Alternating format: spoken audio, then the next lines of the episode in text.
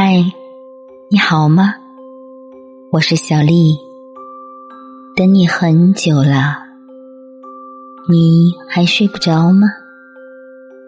让我用温暖的声音陪着你吧。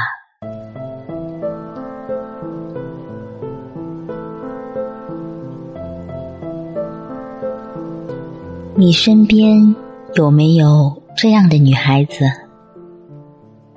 在这个物欲横流的时代，许多人已经靠恋爱挣得盆满钵满。所以，但凡看到一个长相姣好但依然混得不好的女生，请不要对她有偏见。但凡她妥协一次，也不会混得如此差。有人说。那些不会主动开口向男朋友要礼物、花钱的人，骨子里是自卑的，因为他们觉得自己不配得到别人对他的好。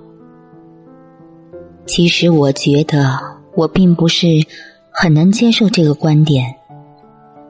在我看来，女孩子花钱并不是廉价的表现。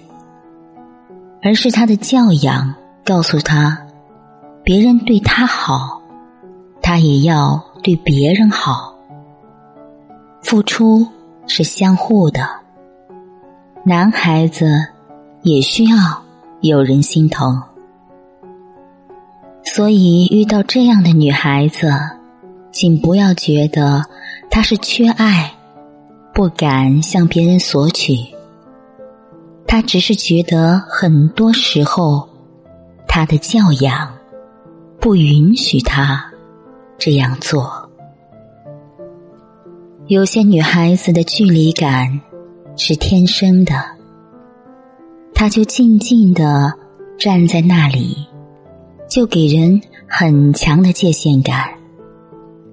这样的女孩子慢热而敏感。但是，如果你愿意慢慢花时间去了解他，他会给你不一样的惊喜和浪漫。这样的女孩子，他们的朋友一般都是陪伴她很久的人。当一个人走进他的心里，就会成为很久很久都不能。走出去的朋友，希望你遇见这样的女孩子时，等等她，她会比你想象的深情和温柔。时间会给你答案。关于未知，关于不解，那些不愿意花时间给你的人，或许。也没有那么渴望走进你的生活，提前离开也是给你遇见更好的人的机会。及时止损是成年人最清醒的方式。这个快速的时代，没有人会一直等你好几年。一直不停的一天，坐在车站的最里面，人群不停的穿梭，却始终不见你经过。厦门的天空很蓝，风吹过南海到北岸，还看过很多很多，心里面却还是失落。说好的旅行啊，你已经缺席了。于是啊，我决定一个人上路了。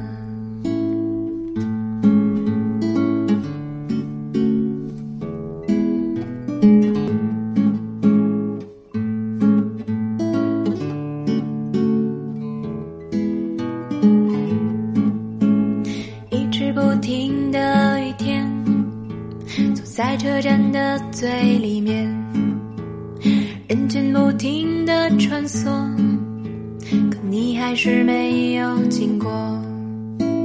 厦门的天空很蓝，风吹过南海到北岸，还看过很多很多，心里面有一点失落。说好的旅行啊，错过了。于是啊，我决定一个人继续前行。